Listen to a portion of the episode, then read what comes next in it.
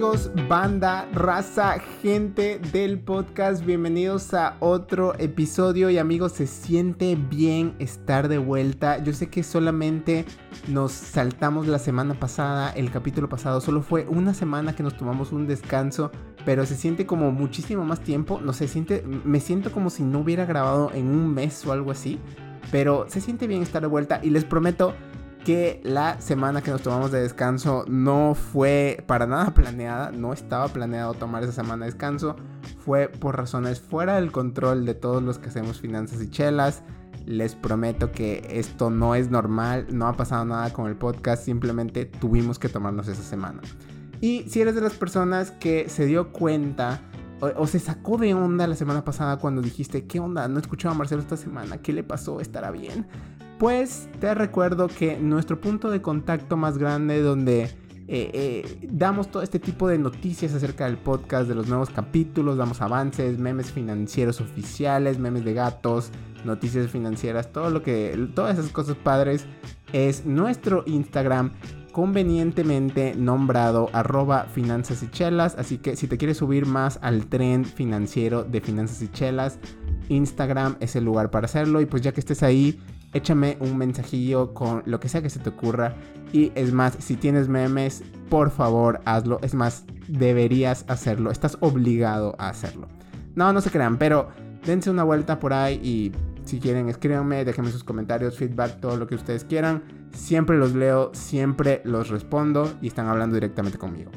Pero bueno, si le dieron clic a este capítulo, saben lo que se viene, amigos. Este es otro episodio más acerca de GameStop que nadie pidió. No es el episodio que necesitamos, pero es el episodio que merecemos. Y aquí estamos porque, en serio amigos, nunca había escuchado hablar tanto de GameStop, ni siquiera porque a mí me gustan mucho los videojuegos, porque me han gustado los videojuegos desde siempre y he comprado en, en GameStop antes de que fuera cool comprar en GameStop.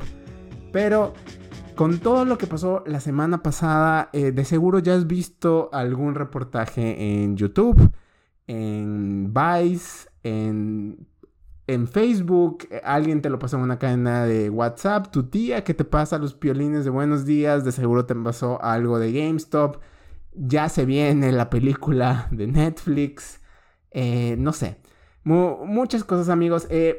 Pero en este capítulo lo que sí te puedo prometer es que en primer lugar te lo voy a dar, te voy a explicar qué es lo que pasó, así que sí, sí vamos a hablar de las ventas en corto o del short selling, si es que estás bien, si, es que lo oíste en inglés, es el short selling. Pero vamos a hablar de las ventas en corto, vamos a hablar del famoso short squeeze, vamos a hablar de qué es lo que pasó en Wall Street Bets, quiénes son Wall Street Bets, y vamos a usar palabras chidas como memes, meme stocks, stonks, eh, todas esas cosas padre. El patriarcado, Occupy Wall Street, hedge funds, Robin Hood, robar a los ricos para darle a los pobres, etcétera, etcétera, etcétera. Y te voy a contar la historia desde la perspectiva de, de un inversionista pequeño como tú, o si es que no inviertes, pero muy probablemente espero que si empiezas a invertir, empieces como un inversionista pequeño. Que yo, yo, yo personalmente, sí me metí al tren de GameStop antes de que fuera cool meterse al tren de, GameStop. Sí, sí le gané, vamos a hablar de todo eso y vamos a hablar de qué es lo que todo esto significa para ti, pero más que nada en el futuro qué es lo que todo esto va a traer, no solo para ti, sino para el futuro de las finanzas, de Wall Street Bets, de todo lo demás. Entonces, si crees que alguno de estos temas no fue cubierto por el millar de otros de otros eh, canales, de otros podcasts, de otros... cualquier cosa que haga contenido, eh, este es el podcast para ti. Y de seguro, si estás en una reunión con tus amigos tomando unas chelas, alguien va a empezar a hablar de GameStop, alguien va a decirte, no manches, me pude haber vuelto millonario y tú vas a poder golpear la mesa y decirle, ¿sabes qué? Mi podcast de finanzas me habló de esto y lo que estás diciendo no es 100% correcto, esta es la verdad. No, no se crean, no, no lo hagan de esa manera porque seguro se van a quedar sin amigos, pero muy probablemente si están hablando con unos compas, con unas chelas, el tema va a salir. Y para nuestra audiencia femenina, porque yo sé que ustedes están allá, amigas, según mis estadísticas, tenemos una audiencia femenina. Y si les soy sincero, estoy orgulloso de mi audiencia femenina. Quiero que se queden ahí. No sé qué hablen en sus reuniones, pero si ustedes quieren ser las valientes, que traigan a la mesa lo de GameStop, este es el capítulo que les va a ayudar a hacerlo.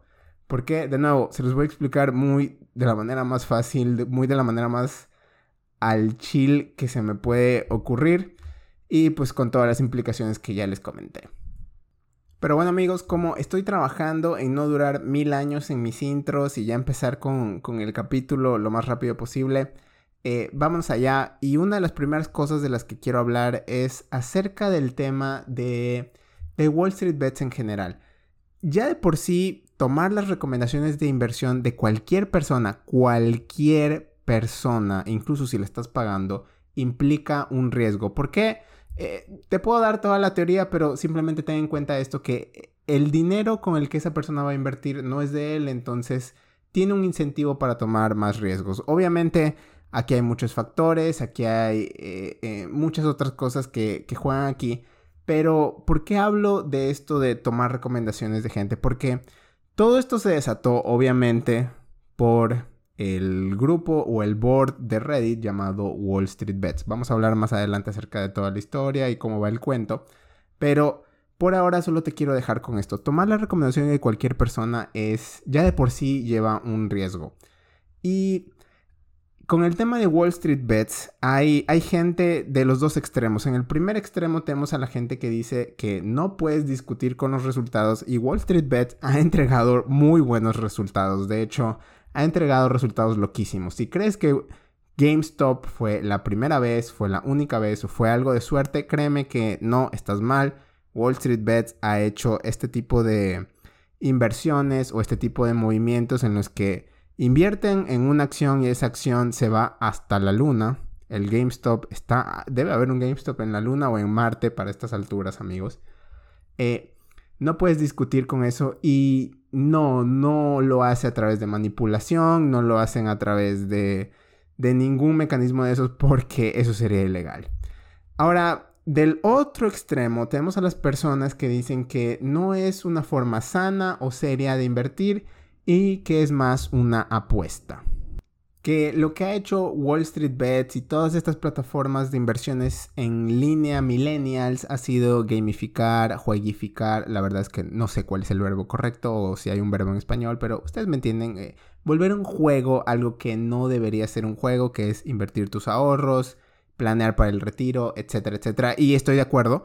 No, es más, no creo que puedas negar ninguno de esos puntos tu retiro, tus ahorros, tus inversiones no deberían ser tomados como un juego. De hecho, por eso yo estoy aquí, por eso mucha gente tiene su trabajo, de hecho por eso yo mismo tengo mi trabajo. Pero creo que yo estoy más en un, punto medio en el que creo que si bien es cierto, sí debemos tener, cuidado al aceptar recomendaciones de quien sea, y especialmente de, de Wall Street Bets. Pero al mismo tiempo no, no deberíamos simplemente callarlos porque cada uno hace con su dinero lo que quiera.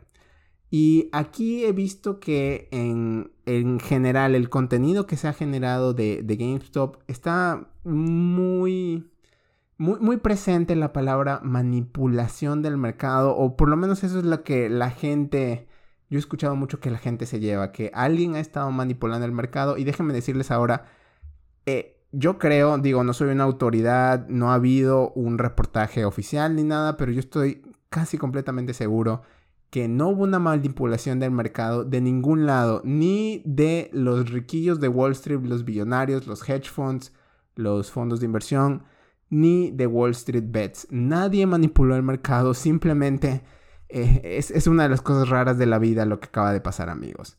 Pero bueno, dejando eso en claro, solamente el mensaje es esto. Eh, invertir con Wall Street Bets es jugar con fuego y creo que esto va a sonar mal, pero mi pensamiento es que jugar con, con fuego no está mal siempre y cuando sepas a lo que te estás metiendo. Y te estás metiendo a algo peligroso, pero que te puede dejar retornos muy buenos. Entonces, si sabes las reglas del juego, espero que no haya muchos reclamos después de, después de esto. Pero bueno amigos, empecemos desde el inicio.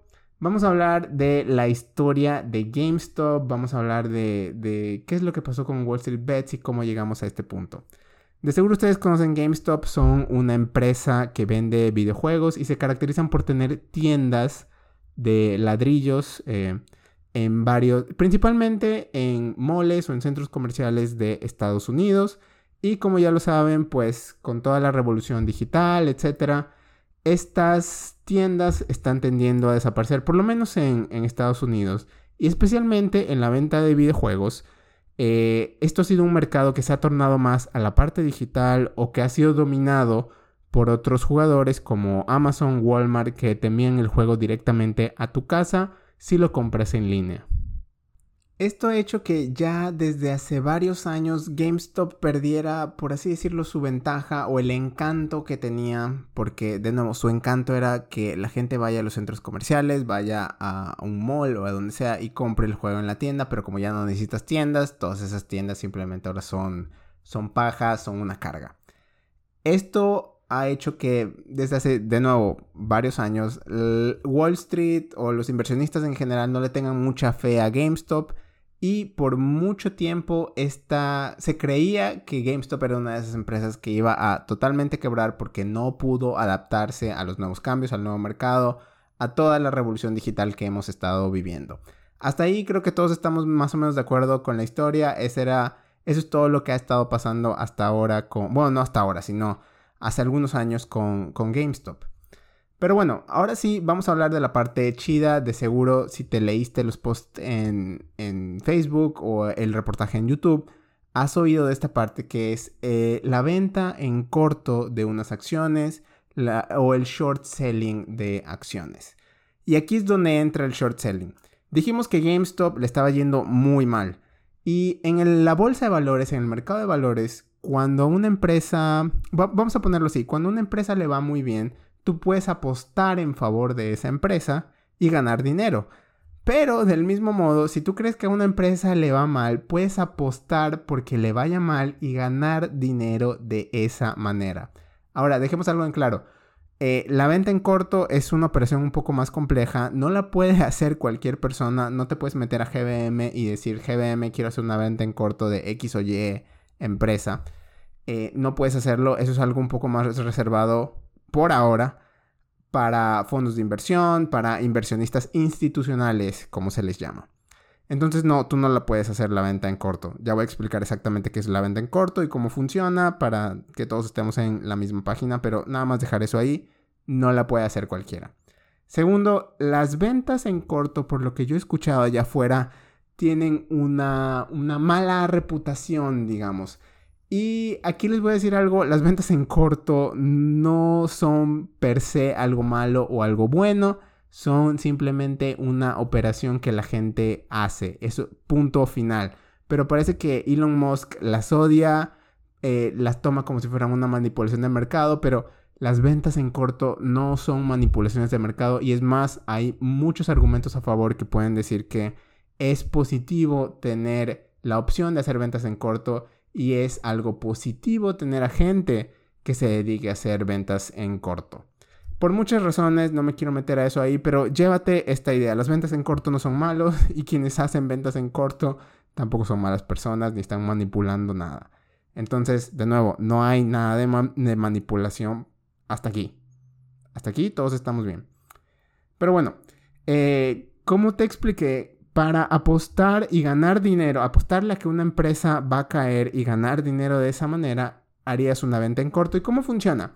De la manera fácil es que e, es lo siguiente. Vamos a explicarlo con manzanas. Sí, vamos a explicar una operación financiera de venta en corto con manzanas. ¿Por qué? Porque el, lo que uses pueden ser manzanas, libros, acciones o lo que tú quieras, da igual, pero vamos a decir que son manzanas. En este, en este podcast hablamos de manzanas.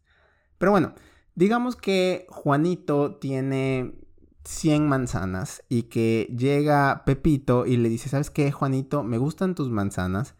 Eh, sin albur. Préstame tus 100 manzanas y en un año yo te voy a devolver las mismas 100 manzanas. Juanito dice, ¿sabes qué? Está bien, te voy a prestar las 100 manzanas y quiero que tú en un año me devuelvas 100 manzanas. No me vas a devolver dinero, no me vas a devolver acciones, no me vas a devolver eh, plátanos ni peras. Quiero 100 manzanas en un año. Entonces, eh, Pepito toma las 100 manzanas y dice, ¿sabes qué? Las voy a vender en este momento porque el precio de las manzanas está muy alto, está a 10 dólares por manzana. Son manzanas carísimas. Entonces va Pepito y dice, ¿sabes qué? Voy a ir al mercado, vendí mis 100 manzanas, tengo mil dólares y en un... o pesos o lo que quieras, vamos a hablar de dólares. Eh, tengo mil dólares en este momento y en un año con esos mil dólares voy a volver a recomprar 100 manzanas y eso es lo que le voy a devolver a Juanito. Espero que no se me hayan confundido los nombres hasta ahora, pero más o menos así va la idea. Entonces pasa un año y, oh sorpresa, pasa que el precio de las manzanas en un año bajó. ¿Por qué? Eh, digamos que los productores de manzanas se pusieron a producir como locos y ahora las manzanas ya no cuestan 10 dólares por manzana, sino que cuestan un dólar. Entonces Pepito va, agarra sus mil dólares que ya recibió desde antes, toma 100 dólares de sus mil dólares, compra 100 manzanas y se las devuelve a Juanito y todo se acabó. En ese caso, Pepito logró una ganancia de 900 dólares pesos o lo que tú quieras porque vendió las manzanas primero y luego las volvió a comprar pero más baratas. Así es como funciona una venta en corto. Obviamente aquí hay otras cosas más como el interés que hay que pagar, etc. Pero esa es la idea. Y digamos que esto pasó con GameStop. Como la gente creía hace, ya, desde hace varios años e incluso hasta ahora, que GameStop iba a quebrar, que era prácticamente un muerto viviente, empezaron a vender en corto o a shortear, a hacer shorts, como quieres decirle en inglés, pero la, la palabra específica en español es venta en corto. Comenzaron a vender en corto las acciones de GameStop. Y por ahora no habría ningún problema hay muchas otras empresas que han vendido, que han pasado por esto de, que los inversionistas vendan sus acciones en corto y no ha pasado nada. De hecho, Tesla en su momento tuvo eso. Eh, NIO en su momento tuvo varias ventas en corto. Como te repito, la historia de Tesla es una de las historias más famosas de ventas en corto. Pero es algo relativamente normal que, puede pasar con varias empresas.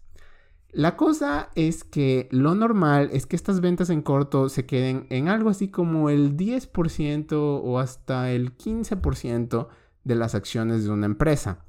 El tema con GameStop es que a alguien se le pasó la mano de avaricia, de lo que tú quieras o no, no leyó bien al mercado, se le pasó la mano y las, y las acciones de GameStop estaban vendidas en corto todas en una cantidad del 140%. Es decir, vendieron en corto todas las acciones de GameStop y un poquito más. Bueno, no un poquito, un mucho más. Eh, no me quiero poner a explicar exactamente cómo es que pudieron vender más del 100% de las acciones en corto Solo tómenlo como que vendieron muchísimo en corto y esa gente estaba muy apalancada, o sea que había un riesgo muy muy grande. ¿Y de quiénes estoy hablando? De los fondos de inversión, de los hedge funds, de la banda riquilla de allá de Wall Street. Entonces, todos estos administradores de fondos, todos estos grandes fondos de inversión, vendieron en corto las acciones de GameStop y se sentaron a esperar a que la empresa quebrara. Sin embargo, incluso en su peor momento, GameStop no era una mala empresa.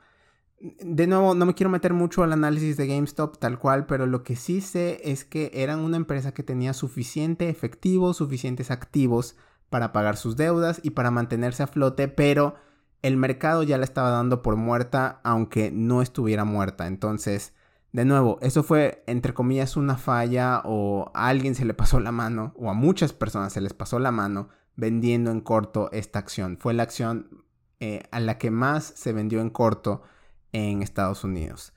Pero bueno, eh, ahí es cuando entra, ¿sabes qué? Primero no va a entrar Wall Street Bets, primero entra otro inversionista que es Michael Burry, Burry, creo que ese, es su apellido, pero eh, si, vieron, si vieron The Big Short, la película acerca de lo que pasó en, en 2008, Eh, él era uno de los personajes principales y él fue el que predijo toda la caída de la crisis del 2008 años antes de que pasara y ganó mucho dinero por todo esto.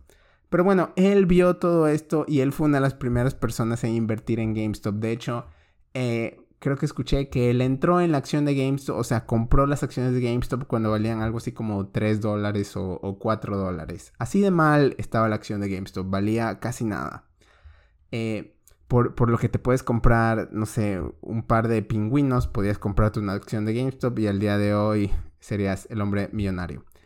Pero bueno, eso fue lo que pasó.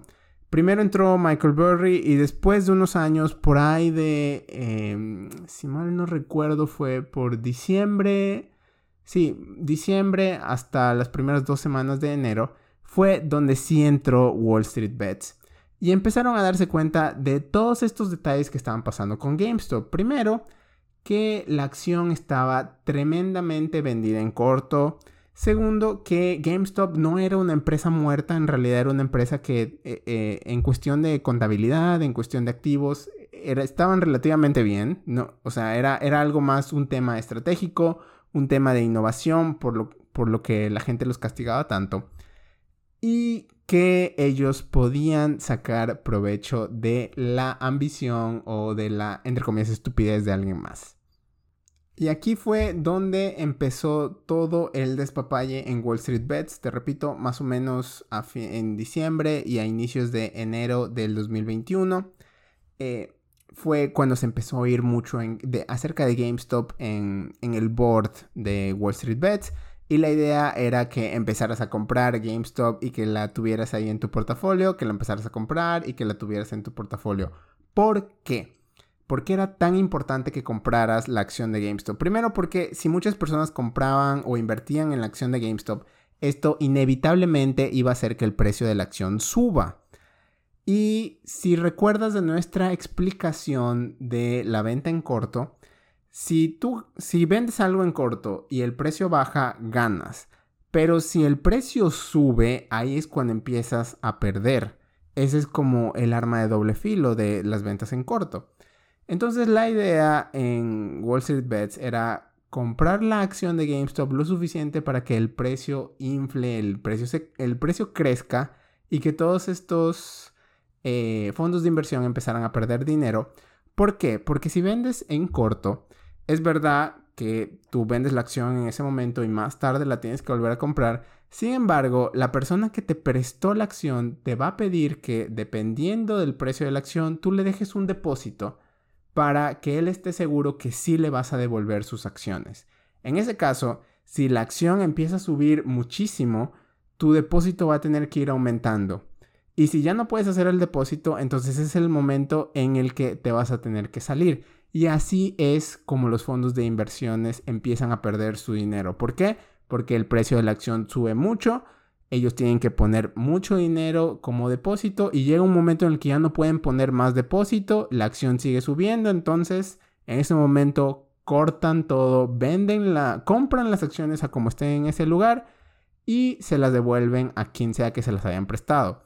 Esto hace que como hay gente que está comprando la acción y que los fondos de inversión en su momento tengan que comprar todavía más acciones, esto hace que el precio de la acción suba, suba, suba, suba, suba, suba y se infle porque empezó un poquito y luego, ¡pum!, se disparó y llegamos a un GameStop en la luna. Más o menos lo que les acabo de explicar es el concepto de un short squeeze. Pero mm, algo, algo así funciona. O sea, primero subes el precio de la acción y luego porque muchas personas la han vendido en corto, ellas también tienen que empezar a comprar y esto hace que unos compren, otros compren, otros compren, otros compren y ¡pum! Todo se vaya al cielo. Perdón si, fue un poco confuso, pero más o menos esa es la, la idea del short squeeze. Y era eso amigos, ese es el final de la historia y aquí podríamos terminar el podcast e irnos todos a nuestras casas a comer o a chelear todo lo que tengamos que chelear o lo que sea que tengamos que hacer o jugar videojuegos también, ya que estamos hablando de GameStop. Pero la historia en realidad no termina ahí porque se sigue desenvolviendo, todo esto se está desarrollando.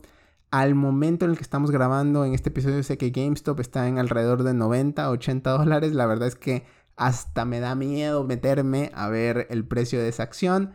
Pero eh, sé que ya no está en las cantidades loquísimas porque creo que en su mejor momento llegó a, a una acción de GameStop llegó a valer 420 dólares o, o algo así. Pero bueno, eso es más o menos lo que pasó. Ahí es donde entra el short squeeze. Eso es lo que hizo Wall Street Bets. Y como te dije, nadie ha estado manipulando el mercado porque si bien es cierto, lo que hicieron en Wall Street Bets fue simplemente poner allá afuera lo que ellos creían que podía pasar, poner allá afuera una estrategia de la que ellos eh, creían que se podían aprovechar eh, no una persona, pero tenían que hacerlo muchas y pues muchas personas eh, no se pusieron de acuerdo, simplemente eh, tuvieron la misma idea, tuvieron la misma mentalidad y todos los hicieron y todos lo hicieron, entonces por eso es que estamos aquí, pero no sé si puedes llamar a eso manipulación del mercado porque no hubo una sola persona manipulando y no es que hubo una cara o un líder que estaba llevando todo esto, simplemente fue gente que tuvo la misma idea o fue influenciada de la misma manera, digámoslo así. Eh, yo invertí en GameStop, bueno, vamos así ahora a, mi, a mi eh, experiencia en particular como el pequeño inversionista. Yo invertí en GameStop porque si yo seguía Wall Street Bets ya desde hace algunos meses, eh, creo que no ha llegado un año, pero ahí, ahí voy, digamos. Eh, yo invertí en GameStop y entré cuando la acción más o menos valía unos 16 dólares. Y eh, sí, amigos, yo no la. Yo no la agarré con toda mi vida. Sí la vendí en su momento. Pero me salí cuando la acción costaba alrededor de 215 dólares. Entonces, le gané, le gané muchísimo a esa, a esa acción. Y ahora si te, si te debes estar preguntando, wow, Marcelo, eres la persona más millonaria de México, de seguro. No, no lo soy porque invertí muy poco en la acción. Invertí solamente con dinero que yo sabía que podía perder. Y eso me lleva, creo que a la primera enseñanza del día. Yo sé que la primera enseñanza del día la tenemos casi a la media hora del podcast, pero ahí les va. Y es que como todas las inversiones, amigos, nunca inviertas con dinero que no estés dispuesto a perder y especialmente en este tipo de inversiones, en este tipo de, entre comillas, apuestas, deberes tener todavía más cuidado. El problema con todas las inversiones que han estado pasando con Wall Street Bets es que la gente puede caer mucho en el pensamiento de que si una decisión o una inversión salió bien, significa que fue la inversión o la decisión correcta, lo cual no es verdad. Eh, si vendiste tu casa para invertirlo en GameStop, nunca voy a creer que esa fue una decisión correcta. Te pudiste haber vuelto la persona más millonaria del mundo, pero esa no es una decisión correcta. El hecho de que algo haya salido bien no significa que eh, el proceso que utilizaste para tomar esa decisión haya sido el correcto o haya sido el que siempre va a funcionar. Creo que ese es el primer peligro de todo esto. Entonces, quédate con esto. Si eres de una de esas personas que está viendo todo este circo que está pasando con GameStop y con los medios y con la gente rica de Wall Street y dices, wow, quiero meterme porque pudo haber sido millonario en mi, el primer millonario de mi familia o lo que tú quieras, Solo ten en cuenta esto que no, no es así de fácil y no, el hecho de que algo haya salido bien no significa que haya sido lo correcto o que siempre vaya a funcionar. Y ahora, eh, en todo esto también hay como otro tipo de personas y es que creo que esto se ha vuelto no solamente, o, o, como lo dice el Joker, no es acerca del dinero, no se trata del dinero, sino de enviar un mensaje. Eh, creo que todo lo que ha pasado con GameStop se ha vuelto más que acerca de ganar dinero, acerca de, de tomar la de todo esto de la desigualdad, de todos los billonarios, de la gente que tiene mucho, de que, ah, le estamos quitando dinero a los millonarios y nosotros nos lo estamos quedando, el pequeño inversionista está ganando. Eh, Juanito, el de la esquina, ha ganado dinero a costa de los billonarios cuando ellos toda la vida nos han estado robando dinero, lo que quieras. Y ahí les va la verdad. La primera verdad es que incluso dentro del mismo board del foro de Wall Street Bets, como lo quieras llamar, no sé que no es un foro, pero dentro de Wall Street Bets, la gente que invierte ahí es gente muy, muy variada. Hay gente que invierte con menos de mil dólares, hay gente que no ha invertido nada y simplemente está ahí por los memes, a gente que invierte con millones de dólares que yo no podría creer que son el común de los mortales de la vida hay gente también de todos los países, hay gente de todos, la, de, todos, de todas partes, de, de, hay mucha diversidad en el foro y de nuevo, no lo puedes saber a ciencia, a ciencia cierta porque es todo, entre comillas, anónimo. Sin embargo, sí te puedo decir que la gente que invierte en Wall Street Bets, no toda es el común de los mortales. Para poder invertir cantidades de dinero de más de 100 mil dólares, de más de un millón de dólares, es porque es gente que está relativamente acomodada. Y es más, para poderlos invertir en este tipo de inversiones más, eh, llamémosle, eh, lanzadas, eh, más arriesgadas, necesitas cierto tipo de, de capital. Entonces, no creas que todos en Wall Street Bets son unos pobrecitos, por así decirlo. Y el siguiente punto es que Sí, es verdad que los fondos de inversión empezaron a, perder muchísimo dinero y que la gente que compró en GameStop, o sea, los pequeños inversionistas que compraron GameStop, ellos son los que están ganando. Pero al final del día, ¿quién es el verdadero ganador, amigos? El verdadero ganador no es ni la gente que se volvió millonaria de, en Wall Street Bets, pero el verdadero ganador en realidad son las mismas grandes instituciones financieras que no solamente tienen 100 eh, mil o un millón o 20 millones de dólares invertidos en, GameStop, sino que tienen billones de dólares invertidos en, en, GameStop y son los inversionistas que más tienen acciones en esta empresa. ¿Y quiénes son estos inversionistas institucionales, estos grandes inversionistas? Pues son las aseguradoras, son las afores, son bueno, obviamente no son las de aquí de mexicanas, pero sí las de Estados Unidos. Ellos son los verdaderos ganadores. La gente que tenía la mitad de las acciones de GameStop, el 30% de las acciones de GameStop, que se beneficiaron muchísimo por este salto en el precio, que pudieron haber invertido, estos inversionistas institucionales pudieron haber invertido 170 millones de dólares y al día de hoy eso vale billones de dólares ya. Ellos creo que fueron los principales ganadores. Sí, el pequeño inversionista de Wall Street Bets tú, yo pudimos haber ganado, pero créeme que no se compara en nada con lo que pudieron haber ganado ellos. Entonces, la segunda gran enseñanza del día es, sí es verdad que hubo ganadores eh, entre la pequeña masa de gente o entre las masas, pero ellos no fueron los principales ganadores, así que no creas que esto es toda la, la cruzada de justicia, de igualdad que, se puede estar promocionando en muchos, en muchos medios. En sí, eh, creo que sí mandan un mensaje, creo que sí ha ayudado al pequeño inversionista, tengamos otras, hagamos más, adelante, pero eh, no, no es una historia tan, tan simple, es un poco más complicada, ya sabes, como esas relaciones en la secundaria, es complicado, porque no todas las partes pueden estar del mismo lado, o qué es lo que define que una parte sea cuál, eh, ya, ya te lo has de imaginar. Pero bueno, esa, esas son, esa es la segunda enseñanza hasta ahora. Y vámonos un poco a hablar del futuro y qué es lo que todo esto significa para, para ti, para mí, como pequeños inversionistas, ya no de Estados Unidos, pero de México. Eh, y si vale la pena o no entrarle ahorita a GameStop, si te soy sincero, eh, creo que no, no debería haber nadie. Es más, si alguien llega y te dice que sí, está seguro que GameStop va a volver a subir o que va a bajar, creo que eh, esa persona muy probablemente debe estar mintiendo. ¿Y sabes por qué? Porque esto ya no hay un tipo de análisis, ya no hay un tipo de estudio que te pueda, o de due diligence, como le dicen, que te pueda decir, oye, ¿sabes qué? Esto es lo que va a pasar con GameStop porque ahorita estamos hablando de los sentimientos de las personas, de acciones de las personas y eso es muy difícil de controlar o incluso de predecir. Entonces, ¿deberías entrarle ahorita? La verdad es que no sé.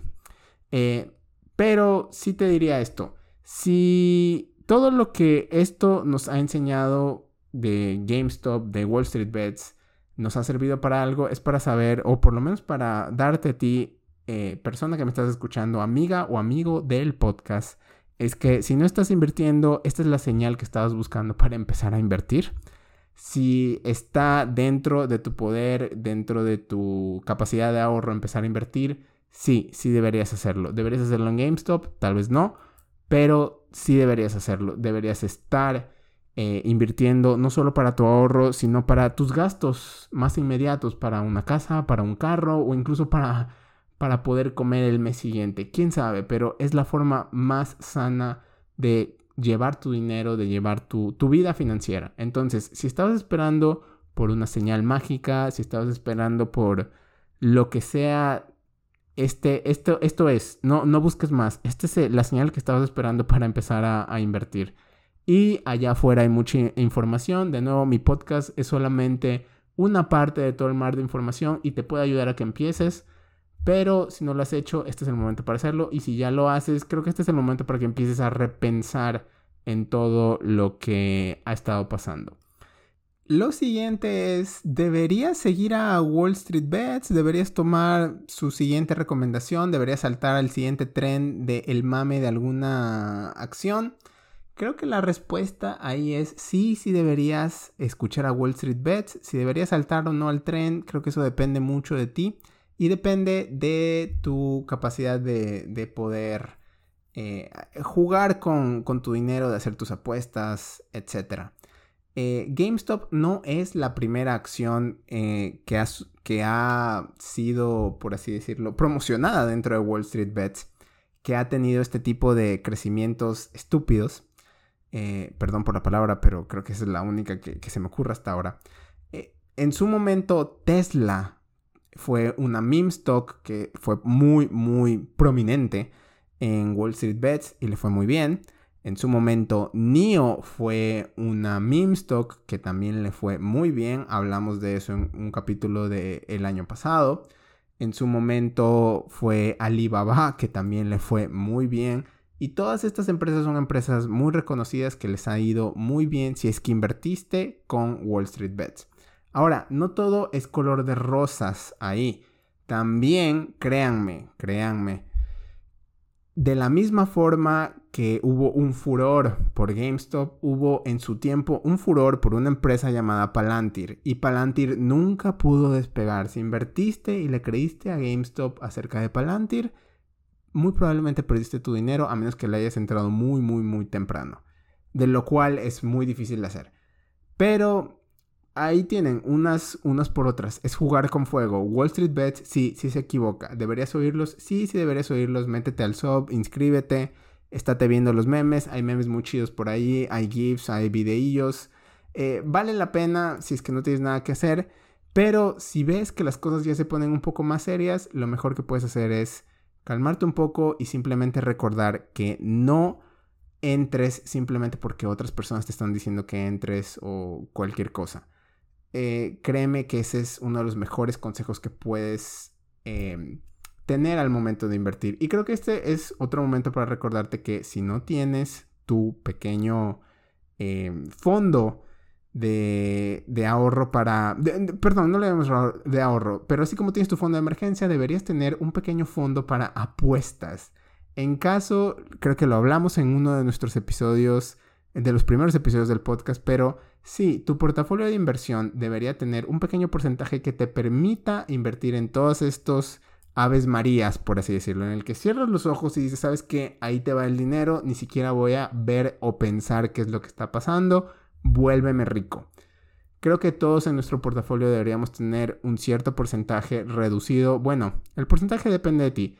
Y es más, si eres una persona joven, y sé que me están escuchando ustedes, millennials, gente joven que recién está empezando a trabajar, si no tienes este tipo de fondos, creo que es un error que no los tengas porque en verdad cuando eres joven es el momento específico para que hagas todas estas cosas, para que le inviertas en Bitcoin, en GameStop y más adelante tengas cómo contarle a tus nietos de que, hey, tu papá compró 50 Bitcoins cuando valían 50 mil pesos o lo que sea.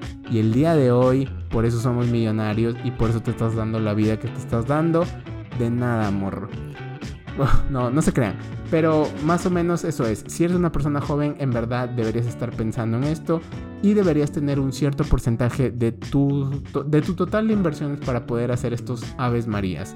Si no eres tan joven, también deberías tener ese porcentaje, pero deberías limitarlo un poco más. ¿Qué porcentaje? Que eh, todo eso ya depende mucho de ti y de tu realidad, pero simplemente ten en cuenta que lo deberías tener. Y pues bueno amigos, sé que me pasé de lanza ya con el tiempo, ya vamos para 40 minutos que ustedes me están escuchando hablar, así que mejor dejémoslo aquí, perdón, ya pasamos los 40 minutos. Eh, para el dónde está lo bueno de esta semana, chequenlo ahí en el Instagram, pero así como está el board de Wall Street Bets en Reddit, Pensé que si ya se están pasando por Reddit para ver a Wall Street Bets, también échense una pasada por el board de México Financiero. Lo pueden encontrar así como México Financiero en Reddit. Este es el board de todo lo que tiene que ver con finanzas en México y hay mucha gente que le sabe mucho ahí en Reddit acerca de impuestos, finanzas. Responden todas las preguntas que se pueden imaginar de que si quieres comprar un terreno en Mérida, que está muy de moda ahora o si quieres invertir en Finsus o en Cubo, ellos están ahí. Yo estoy ahí respondiendo preguntas, así que si les gusta la buena vida, échense una pasada también por ese board, ya que se están metiendo a Wall Street Bets de todas formas. Entonces, ahí eh, véanlo en, el Instagram o vayan directamente a Reddit y búsquenlo. Pero eso era lo que tenía para el capítulo de hoy.